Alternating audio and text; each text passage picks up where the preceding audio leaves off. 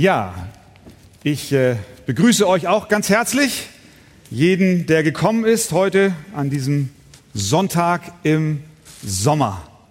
Heute noch einmal aus 1. Korinther ein Bibeltext, den wir gemeinsam lesen wollen. Dann machen wir diese fünfwöchige Sommerserie, um dann im August mit dem Korintherbrief Fortsetzung zu machen. Ich lade euch ein, dass ihr zusammen mit mir aufsteht. 1. Korinther Kapitel 12. Und wir lesen dort von Vers 12 bis 31 zu eurer Erinnerung. Wir hatten die Kapitel, äh, das Kapitel 12 von Vers 1 bis 11 zu Pfingsten vorgezogen. Könnt ihr euch erinnern? Da habe ich über die Gaben des Geistes gesprochen und damals schon gesagt, das ziehe ich thematisch vor, weil das besser zum Pfingstthema passt. Aber heute machen wir dann nun also Fortsetzung nach Vers 11. 1. Korinther Kapitel 12 von Vers 12 und zunächst mal bis Vers 14.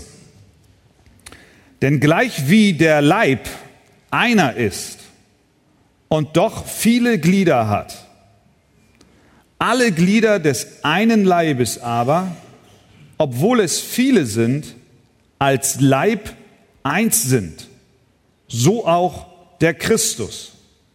Denn wir sind ja alle durch einen Geist in einen Leib hineingetauft worden. Ob wir Juden sind oder Griechen, Knechte oder Freie, und wir sind alle getränkt worden zu einem Geist. Denn auch der Leib ist nicht ein Glied, sondern viele. Amen. Nehmt gerne Platz. Als Jesus auf der Erde war, hatte er einen Leib. Er lebte in einem Körper. In diesem Leib war Jesus dem Vater gehorsam. In diesem Leib predigte er das Evangelium. In diesem irdischen Leib übte er Barmherzigkeit. In diesem Leib litt er und starb auch in diesem Leib, dem ihm sein Vater bereitet hatte. Dieser menschliche Leib von Jesus wurde dann begraben. Er ist auferstanden in seinem Auferstehungsleib begegnete er seinen Jüngern, er zeigte sich ihnen, sie fassten ihn sogar an. Und in diesem Leib ist er dann in den Himmel gefahren und hat sich zur Rechten des Vaters gesetzt. Das heißt, heute noch, in diesem Augenblick, ist Jesus im Himmel mit seinem, in seinem Leib. Als Jesus in den Himmel aufgefahren ist, wurde ein anderer Leib von ihm geformt. Sagst du, was für ein Leib denn noch? Hat er zwei Leiber? Der eine Körper stieg in den Himmel auf und ein anderer wurde ins Leben gerufen. Paulus schreibt hier in Vers 27, da kommen wir später noch drauf, aber ihr könnt schon mal reinschauen. Dort sagt er den Korinthern, ihr aber seid der Leib des Christus. Es gibt augenblicklich zwei Leiber. Einer ist im Himmel und einer ist auf der Erde. Ein Leib ist physisch. Das ist der im Himmel. Jesus in seinem Auferstehungsleib. Der andere Leib ist geistlich. Und doch lebt Jesus in beiden Leibern. Der eine Leib sitzt zur Rechten Gottes des Vaters, der andere Leib ist zerstreut über die ganze Erde. Die Gemeinde Jesu. Jesus lebt heute. Er predigt heute. Er übt Barmherzigkeit heute durch seinen Leib, der die Gemeinde ist. Jesus lebt in uns, in der Gemeinde. Er identifiziert sich so sehr mit der Gemeinde, mit den Gläubigen, dass er als Saulus auf dem Weg nach Damaskus war, um die Christen zu verfolgen und zu verschleppen, Jesus ihn stoppte und sagte, Saul, Saul, was verfolgst du mich? So eng ist die Verknüpfung zwischen Jesus und den Gläubigen, der Gemeinde, sein Leib. Wenn Christen verfolgt werden, dann wird Jesus verfolgt. Deshalb ist es wichtig, dass wir als Gemeinde und auch als Einzelne erkennen, dass wir der Leib Christi sind. Die Gemeinde in Korinth war kein gut funktionierender Leib. In ihm gab es Streit, Uneinigkeit, Unmoral. Das Ergebnis war, dass Gottes Wirken durch den Leib, nämlich durch die Gemeinde, ernsthaft eingeschränkt war. Es gab Missbrauch von geistlichen Gaben in diesem Kontext, in dem Paulus diesen Abschnitt geschrieben hat. Und aus dem Kontext erkennen wir, dass dort einiges schiefgelaufen ist. Einige Gaben wurden vernachlässigt, andere wurden so sehr betont, dass die Gemeinde darunter litt. Paulus schreibt nun den Korinthern, um sie aufzuklären, was es bedeutet, Leib Christi zu sein. Und auch wir müssen heute lernen, was es bedeutet, Leib Christi zu sein. Was heißt das eigentlich? Wir müssen begreifen, was es heißt, seine Hände, seine Füße, seine Augen, seine Ohren, sein Mund zu sein in dieser Welt. Wir müssen verstehen, was es heißt, im Verhältnis zu Christus, dem Haupt der Gemeinde, zu leben. Und wir müssen auch verstehen, was es heißt, als Glieder untereinander uns zu koordinieren und in eine Richtung zu marschieren. Das heißt, Paulus lehrt uns in diesem Abschnitt und den folgenden Versen Grundlegendes über den Leib Jesu Christi, den geistlichen Leib, der hier auf der Erde versammelt ist. Das Erste, was wir lernen, ist, es ist ein Leib, bestehend aus vielen Gliedern. Er sagt in Vers 12, denn gleich wie der Leib einer ist und doch viele Glieder hat, alle Glieder des einen Leibes aber, obwohl es viele sind, als Leib eins sind, so auch der Christus. Ganz einfaches Bild. Er benutzt den menschlichen Körper, um zu erklären, wie es mit der Gemeinde funktioniert, wie es mit dem Leib Jesu Christi funktioniert. Der Körper ist eine erstaunliche, komplizierte und perfekt durchdachte Schöpfung Gottes. Er ist komplex. Er ist vielschichtig. Ich habe mal so ein paar Sachen rausgesucht, um uns so eine kleine Idee zu geben, wie, ja, wir können sagen, wie außergewöhnlich der menschliche Körper ist. Unsere Nieren zum Beispiel reinigen jede Minute ein Liter Blut. Das sind 1440 Liter am Tag. Im Laufe eines Lebens reinigt, durchschnittlichen Lauf eines Lebens, reinigt eine Niere 40 Millionen Liter Blut. Das ist eine erstaunliche Leistung. Die Leitungen der Nieren sind 20 Kilometer lang. Unser Gehirn wiegt zwischen, das kannst du überlegen,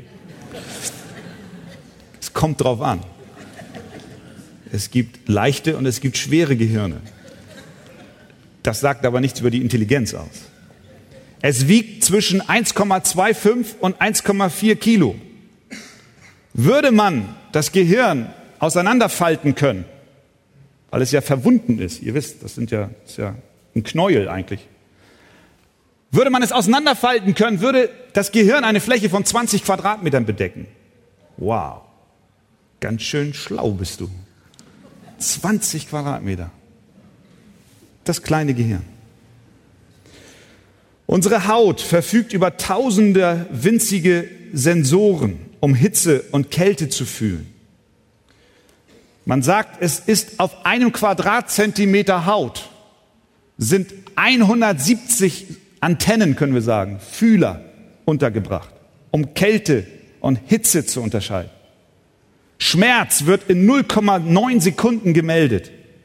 Unsere Knochen sind stabil gebaut. Wenn ein gewöhnlicher Weitsprung, wenn du einen gewöhnlichen Weitsprung machst, tragen deine Knochen umgerechnet 900 Kilogramm, die sie abfedern durch diesen Sprung. Auch das hängt wieder davon ab, wie schwer du bist, ich weiß. Aber ungefähr, so im Schnitt. Unser Herz pumpt Tag ein, Tag aus, ohne dass wir darauf achten müssen. Es pumpt Blut durch unseren Körper, durch ein Geflecht von Adern mit einer Gesamtlänge von über 100.000 Kilometern. Zweieinhalb Mal kannst du deine Adern um die Erde spannen. Und das ist alles in dir drin. In Ruhe pumpt das Herz pro Schlag 50 Milliliter Blut. Das sind pro Stunde 200 Liter. Das sind 10 Eimer voll Blut. An einem Tag pumpt dein Herz 4800 Liter Blut. Das sind zehn Badewannen voll. Der menschliche Körper ist ein Wunderwerk Gottes mit vielen einzelnen Gliedern, Organen, Facetten, Nerven, Muskeln, Sehnen, Strängen. All diese Dinge kommen zusammen. Und all das befindet sich in einem einmaligen Zusammenspiel. Das ist, was Paulus hier eigentlich vergleicht. Obwohl der Körper aus verschiedenen Bestandteilen besteht, ist er dennoch eins. Es ist ein Körper. Du hast doch nur ein Körper oder hast du zwei? Nein, du hast ein Körper, bestehend aus vielen Gliedern. Die Glieder bilden insgesamt eine Einheit. Sie handeln zielgerichtet zum Aufbau und Nutzen des ganzen Körpers. Wenn dies nicht geschieht, sondern jeder sein eigenes Ding drehen würde, jedes Glied machen würde, was es wollte, dann würdest du sterben. Mit dem Leib Jesu, der Gemeinde, ist es ebenso. Paulus sagt, denn gleich wie der Leib einer ist, genauso wie der Leib einer ist und doch viele Glieder hat, alle Glieder des einen Leibes, aber obwohl es viele sind, als ein Leib sind, so auch der Christus. Der Leib Jesu der geistliche Leib Jesu auf dieser Erde, besteht aus vielen verschiedenen Gliedern mit unterschiedlichen Gnadengaben. Obwohl unsere Funktionen und Aufgaben unterschiedlich sind, bilden wir doch gemeinsam einen Leib. Wir arbeiten in eine Richtung. Wir wollen den Leib auferbauen. Wir stehen nicht in Konkurrenz zueinander, sondern jeder steht an dem Ort, an dem Gott ihn gestellt hat, mit der Gabe, die Gott ihm gegeben hat. Wir sind verbunden. Wir wollen den Leib erbauen. Wir wollen ihm dienen. Wir wollen ihm helfen. Wir wollen ihm stärken. Wir sind gemeinsam unterwegs als die Glieder am Leibe des Christus. Wir haben ein Ziel. Wir haben eine Hoffnung. Wir haben einen Glauben. Wir haben einen Herrn. Und das verbindet uns als Glieder, so vielschichtig und unterschiedlich wir auch sein mögen. Da ist also einmal die Vielfalt im Leib Christi und doch betont Paulus, dass diese vielen Glieder nur einen Leib bilden, einen einzigen Leib. Es gibt viele verschiedene Kirchen, und Gemeinden. Es gibt unterschiedliche Denominationen, es gibt verschiedene Organisationen christlicher Art, es gibt verschiedene Gruppen. Und Paulus schreibt, es gibt nur einen Leib. Der Leib setzt sich zusammen aus Menschen, die zu Jesus Christus gehören. Es gibt nur eine wahre Gemeinde. Das ist die Gemeinde aller wiedergeborenen Christen. Egal zu welcher Denomination sie auch gehören mögen, egal zu welcher Gruppierung, egal in welchem Land sie leben, egal zu welcher Zeit sie gelebt haben, es gibt nur einen Leib. Wenn Paulus sagt, der Leib ist eins, dann ist auch nur ein Leib da. Auch wenn es organisatorisch unterschiedliche Strukturen gibt. Im Himmel wird nicht unterschieden, nach Baptist und nach Methodist und nach Reformiert und nach Pfingstler und dann gibt es dort noch die Ecke für den und die Ecke für den. Diese Unterscheidung finden wir in der Bibel nicht. Es gibt ein Leib. Es gibt nur einen Körper. Alles, was zählt, ist nicht deine Mitgliedschaft in einer Kirche. Alles, was zählt, ist die Frage, bist du Glied am Leib Jesu Christi? Im Himmel wirst du nicht die Mitgliedskarte zeigen von der Arche als Eintritt. Die wird überhaupt gar keiner sehen wollen. Die alles entscheidende Frage ist die, bist du Glied am Leib Jesu Christi? Bist du ein Nachfolger Jesu? Glaubst du ihm? Folgst du ihm? Dienst du ihm? Gehorchst du ihm? Bist du von neuem geboren? Hat der Heilige Geist in deinem Leben Licht gemacht? Das ist die entscheidende Frage. Wenn Paulus also in Vers 12 schreibt, es gibt nur ein Leib, dann gibt es auch nur einen Leib. Dieser eine Leib ist die Gemeinde der wahren Gläubigen, egal auf welchem Kontinent sie leben, egal welche Hautfarbe sie haben, ganz gleich welchen sozialen Hintergrund sie auch haben mögen. Er sagt in Vers 13, ob wir Juden sind oder Griechen, Knechte oder Freie, wir sind alle in den einen Leib hineingeboren. Es spielt keine Rolle, wo wir herkommen, welche Sprache wir sprechen. Entscheidend ist, bist du von neuem geboren. Natürlich gibt es aber auch eine Ortsgemeinde. Das, das eine, was ich eben beschrieben habe, ist die Universalgemeinde. Das ist die eine Gemeinde Jesu Christi. Aber dann gibt es natürlich auch runtergebrochen Gemeinden unterschiedlicher Art und Denominationen und verschiedener Richtungen. Und dann gibt es unter anderem auch die Arche-Gemeinde. Der Unterschied zwischen einer Ortsgemeinde und dieser einen Gemeinde Jesu Christi ist der, dass in einer Ortsgemeinde in einer Kirche irgendwo auf der Welt es durchaus sein kann, dass dort nicht nur wiedergeborene Menschen sind. Es gibt viele Denominationen, die sich im Laufe der Kirchengeschichte vom Wort Gottes entfernt haben, die überhaupt nicht mehr die Bibel gepredigt haben. Und Menschen haben gedacht, weil ich Mitglied bin dieser Kirche, gehöre ich zum Leib Jesu. Nein, das ist nicht so. In der Ortsgemeinde kann es sein, dass zwischen den Schafen auch Böcke sind. Es kann sein, dass dort Menschen sich eingefunden haben, die genau wissen, wie die Uhr hier tickt. Die können sich genauso benehmen, wie sich das gehört. Und du merkst von außen überhaupt nicht, dass in ihrem Inneren überhaupt noch gar nichts stattgefunden hat. Jesus Christus noch gar nicht Einzug gehalten hat in ihr Leben. Das ist der Unterschied.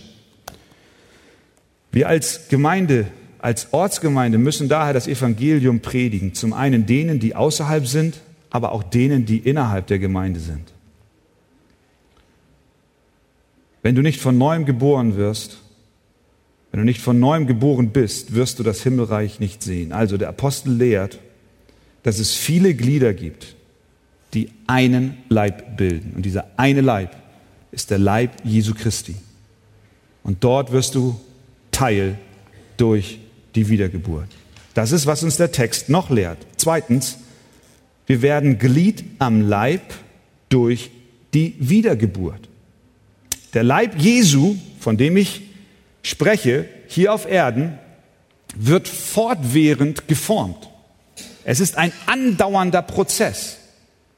Er wächst beständig. Jedes Mal, wenn ein Mensch sich bekehrt, jedes Mal, wenn ein Mensch von neuem geboren wird, wächst der Leib wieder ein Stück mehr. Der Leib Jesu schrumpft nicht. Er stagniert auch nicht, sondern über die Jahrhunderte hinweg sehen wir, dass er immer mehr zunimmt, immer mehr zunimmt. Er wird immer größer, immer größer. Die Frage ist, wie wirst du Teil dieses einen Leibes, auf den es wirklich ankommt? Vers 13 gibt uns die Antwort. Schaut hinein. Dort schreibt Paulus, denn wir wurden alle in einem Geist zu einem Leib getauft. Seien wir Juden oder Griechen, Knechte oder Freie, und wurden alle mit einem Geist getränkt.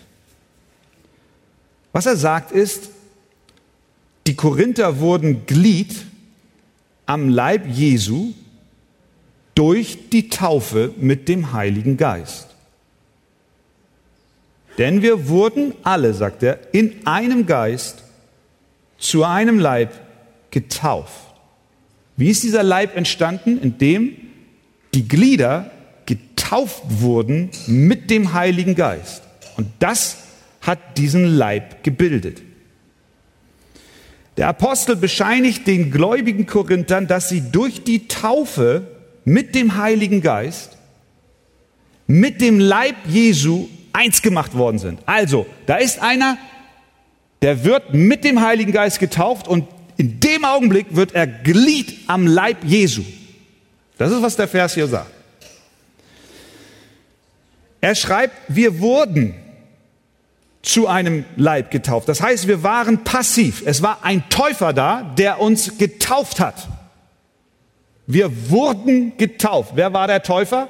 Jesus Christus war der Täufer. Denn Johannes, der Täufer, hat gesagt, ich taufe euch mit Wasser der, zur Buße, der aber nach mir kommt, ist stärker als ich, so dass ich nicht würdig bin, ihm die Schuhe zu tragen. Der, der nach mir kommt, Jesus, wird euch mit heiligem Geist und Feuer taufen. Jesus ist der Täufer im und mit dem Heiligen Geist. Das ist, was Johannes uns sagt. Und was sagt der Apostel? Wer wurde getauft? Alle Gläubigen. Vers 13. Denn wir wurden alle in einem Geist zu einem Leib getauft. Das gilt nicht nur für einige Christen, sondern das gilt für alle wiedergeborenen Christen. Es galt nicht nur denen in Korinth, die in Zungen sprachen, sondern es galt jedem Gläubigen, der von neuem geboren war. Nicht nur in Korinth, sondern auch heute. Er schreibt, ihr wurdet getauft.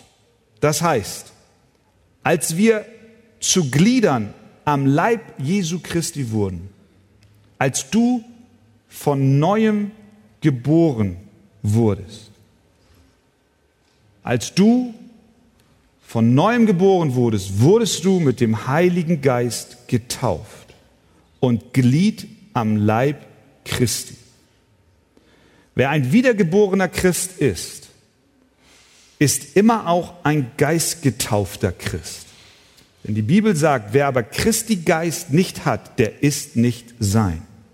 Wer aber sein ist, der hat auch Christi Geist. Einen Christen ohne Heiligen Geist Gibt es nicht. Nun gibt es aber, wie die Bibel uns berichtet, Erfüllungen des Geistes. Das eine ist der Initialvorgang, durch den du Teil am Leib Jesu Christi geworden bist. Bei der Wiedergeburt, als Jesus in dein Herz kam, dich mit Heiligem Geist taufte, hat der Heilige Geist in dir Licht gemacht und du warst plötzlich lebendig. Aber das ist ein einmaliger Vorgang. Aber wir dürfen uns weiter nach weiteren Erfüllungen mit dem Heiligen Geist ausstrecken. Denn Gott möchte uns nicht uns selbst überlassen, sondern er möchte uns befähigen mit Kraft, sodass wir seinen Dienst tun können. Er möchte, dass wir geistlich reifen. Deshalb erstrebt ein wahrer Christ, obwohl er bereits mit dem Heiligen Geist getauft ist in der Wiedergeburt, erstrebt er immer wieder Erfüllungen mit dem Heiligen Geist. Die ersten Christen wurden immer wieder neu mit dem Heiligen Geist erfüllt. Zum Beispiel lesen wir in Apostelgeschichte 13, Vers 52, die Jünger aber wurden erfüllt von Freude und Heiligem Geist. Obwohl sie schon mit dem Geist getauft waren, wurden sie erfüllt. Apostelgeschichte 4, 31. Und sie wurden alle vom Heiligen Geist erfüllt. Sie waren wiedergeboren, sie waren im Geist getauft, aber sie wurden immer wieder neu erfüllt. Deswegen wollen wir uns ausstrecken. Herr, fülle du uns neu, täglich. Wir brauchen immer wieder Erfüllungen mit dem Heiligen Geist, um Kraft für den Dienst und Freude an Jesus zu gewinnen. Die Frage aber, die für dich persönlich nach diesen beiden Versen bleibt, ist, Du hast gehört, dass deine Zugehörigkeit zu einer christlichen Kirche dich noch lange nicht Teil des geistlichen Leibes Jesu auf Erden macht. Du musst in den Leib hineingetauft werden, nicht durch die Wassertaufe, sondern durch die Taufe im Heiligen Geist. Und das ist die Wiedergeburt. Was kannst du tun? Petrus hat am Ende seiner Pfingstpredigt gesagt, tu Buße und bekehr dich. Das ist alles, was ich dir zurufen kann. Tu Buße über deine Sünde. Kehre um. Und Gott wird dein Leben erfüllen. Und du wirst ein Glied, ein echtes Glied am einzigen, am wahren Leib Jesu Christi. Gott helfe dir, Gott helfe uns dabei. Amen. Amen. Jetzt stehen wir auf und wir lesen die weiteren Verse.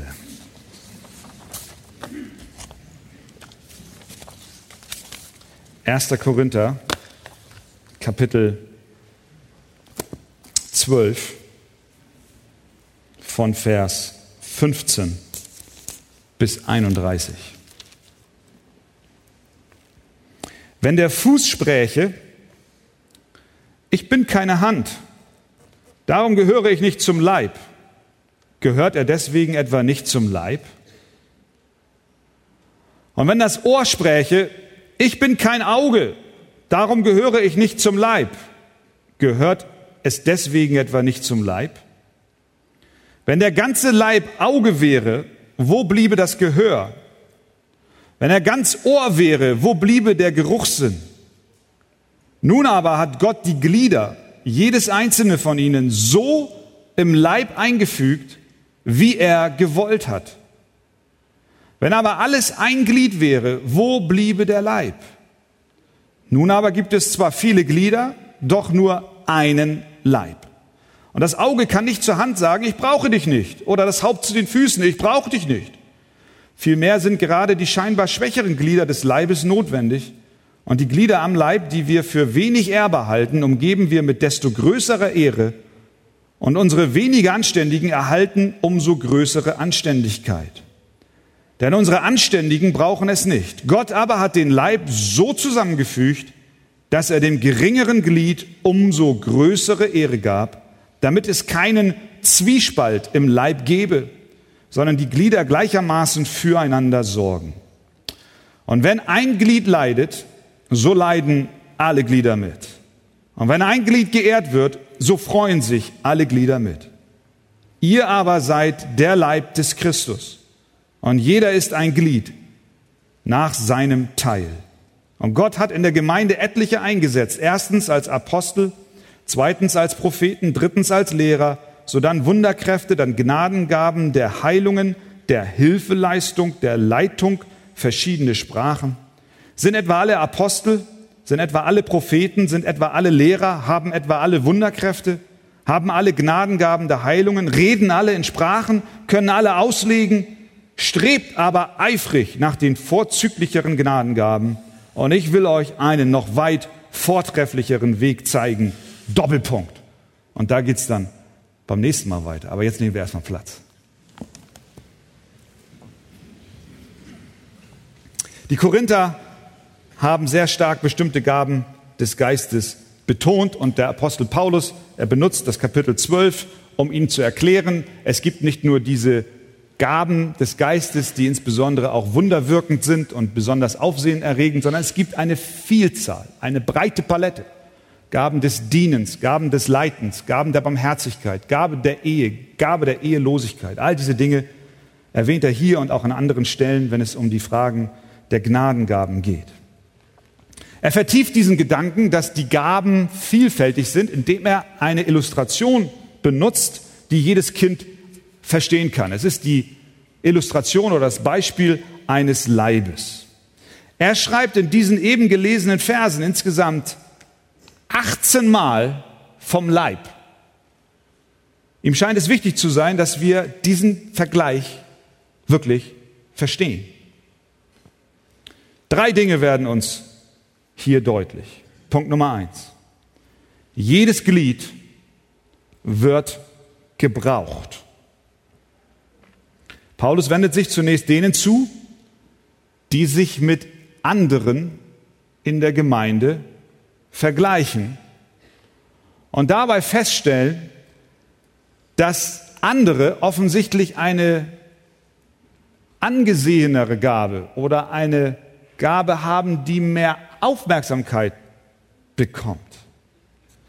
Sie selbst fühlen sich nicht so wichtig und merken plötzlich, andere in der Gemeinde scheinen begabter zu sein. Und was ist denn eigentlich mit mir? Er sagt, wenn der Fuß spräche, ich bin keine Hand, darum gehöre ich nicht zum Leib. Gehört er deswegen etwa nicht zum Leib? Das ist eine rhetorische Frage. Natürlich gehört er zum Leib. Der Fuß bemitleidet sich selbst. Das Selbstmitleid ist Ergebnis des Vergleichens mit anderen. Vielleicht kennst du das. Du schaust dich um und du sagst, ach, naja, eigentlich werde ich hier ja nicht gebraucht. Die anderen, die sind alle so viel wichtiger als ich. Die werden wahrgenommen. Sie haben glänzende Gaben, ich nicht. Wir vergleichen uns mit anderen und dann stufen wir uns auf der Skala ganz unten ein. Du bist wie so ein Fuß, der sagt, ich bin ja keine Hand. Solch ein Denken basiert auf einer völlig falschen Vorstellung darüber, was die Gemeinde Jesu wirklich ist. Sie ist nicht eine Sammlung von Menschen, die in Konkurrenz zueinander stehen, sondern sie ist ein Leib, wo jedes Glied, jedes Organ, jeder Bestandteil dazu dient, den ganzen Leib aufzuerbauen. Manchmal meinen wir, dass der Leib unsere Gabe nicht nötig hätte. Dann wenden wir uns innerlich schon ab. Sowohl emotional als auch gedanklich und manchmal auch physisch. Manche Menschen kommen einfach nicht mehr in die Gemeinde, weil sie sich nicht fühlen, als ob sie gebraucht wären. Und sie bleiben fern.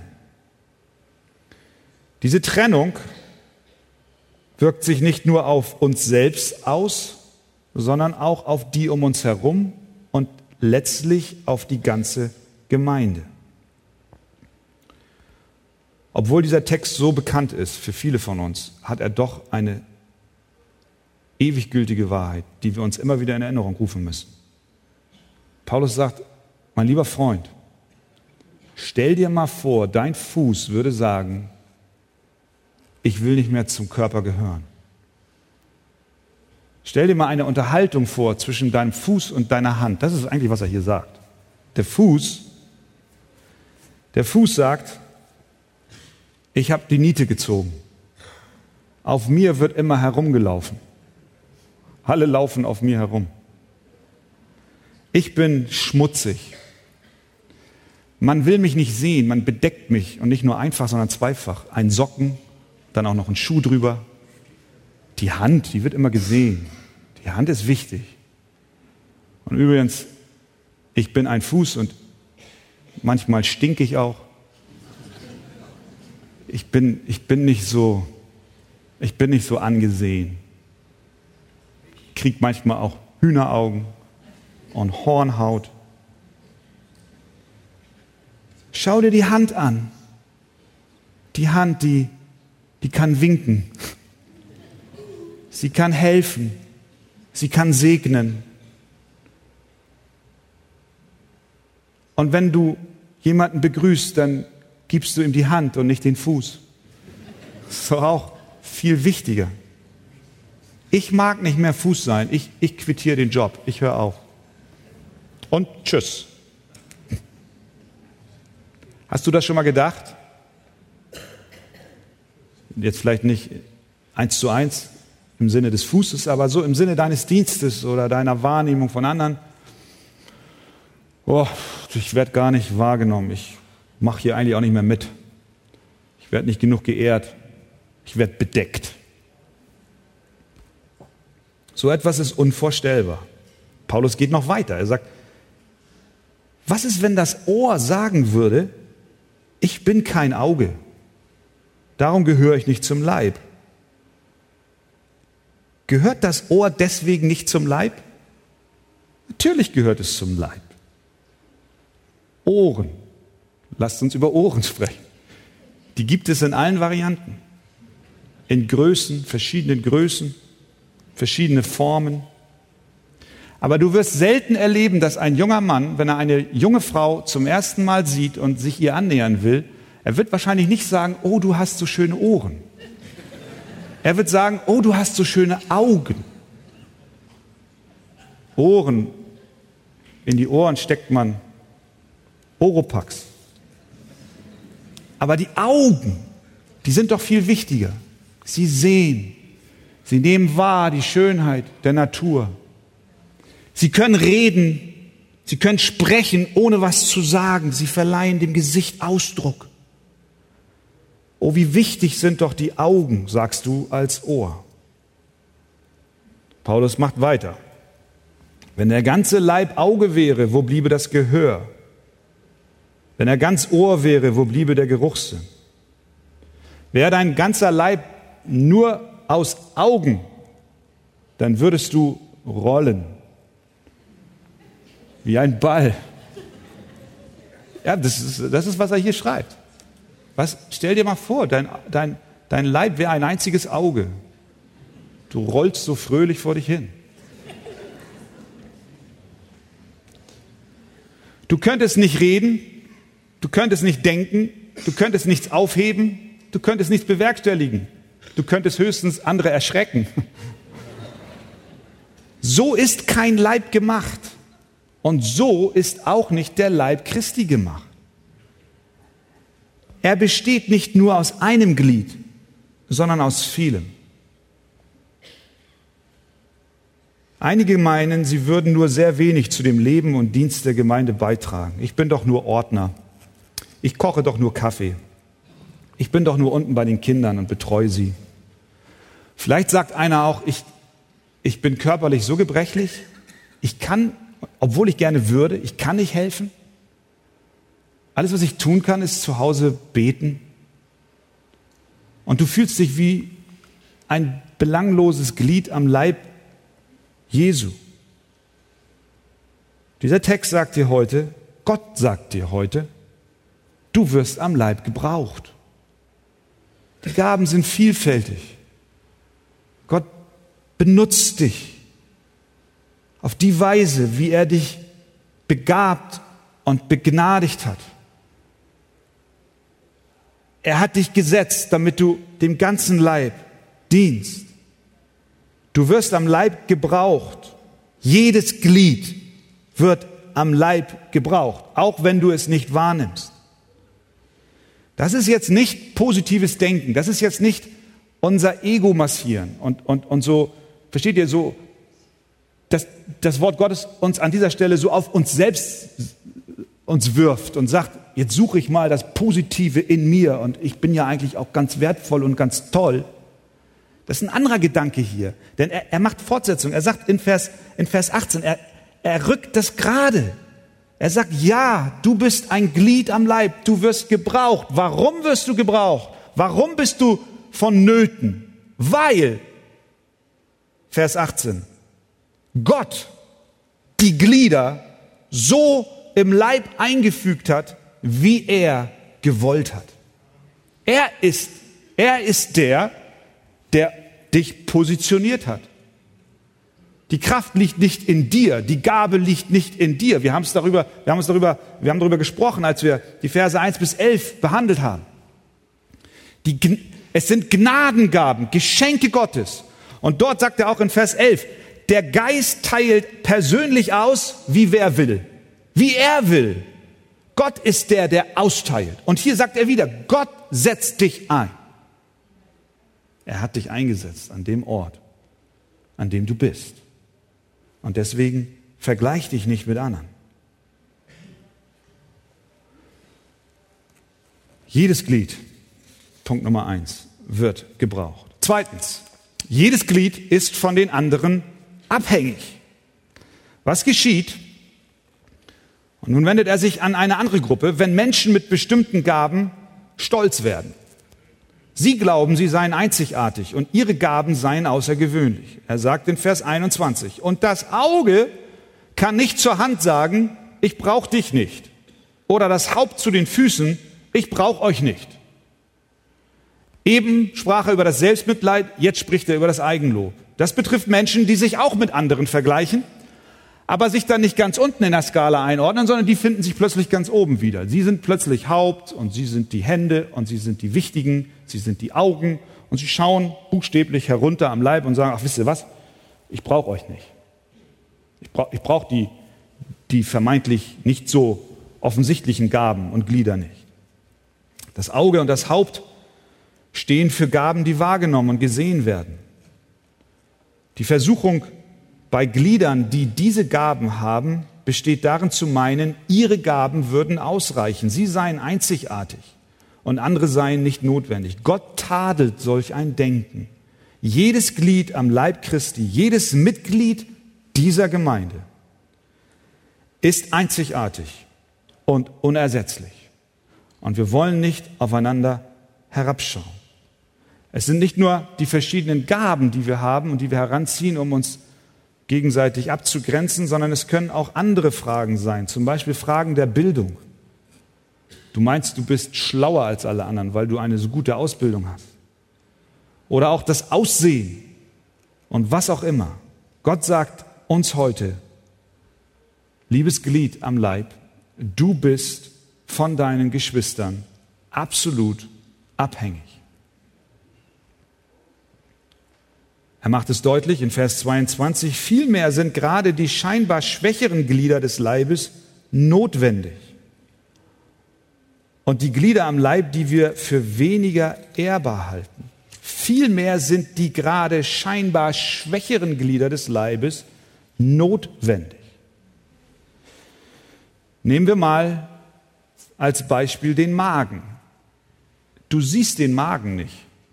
Wenn ich euch ansehe, dann kann ich euren Magen nicht sehen. Bin ich auch ganz dankbar für. Was wäre, weil der Magen nicht sichtbar ist, was wäre, wenn der Leib entscheiden würde, wir wollen dem Magen nicht mehr dienen?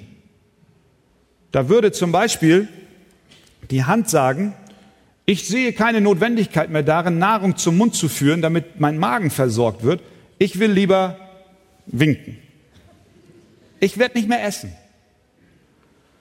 Oder der Mund sagt, ich werde nicht mehr kauen, weil das ist ekelhaft, immer was zwischen den Zähnen zu haben. Ich lächle lieber. Und so, so, so, so würde der Körper plötzlich die Versorgung dieses Organs einstellen. Was würde geschehen? Der ganze Körper würde zugrunde gehen. Wir würden sterben. Auch wenn der Magen nicht unsere äußere Aufmerksamkeit bekommt, wollen wir ihn doch ehren, oder? Und so ist es auch mit den Gaben. Mit den Gaben in der Gemeinde. Stellen wir uns vor, es würden nur die Gaben fortgesetzt werden, die auf der Bühne oder auf der Kanzel stattfinden. Wir könnten den Laden dicht machen.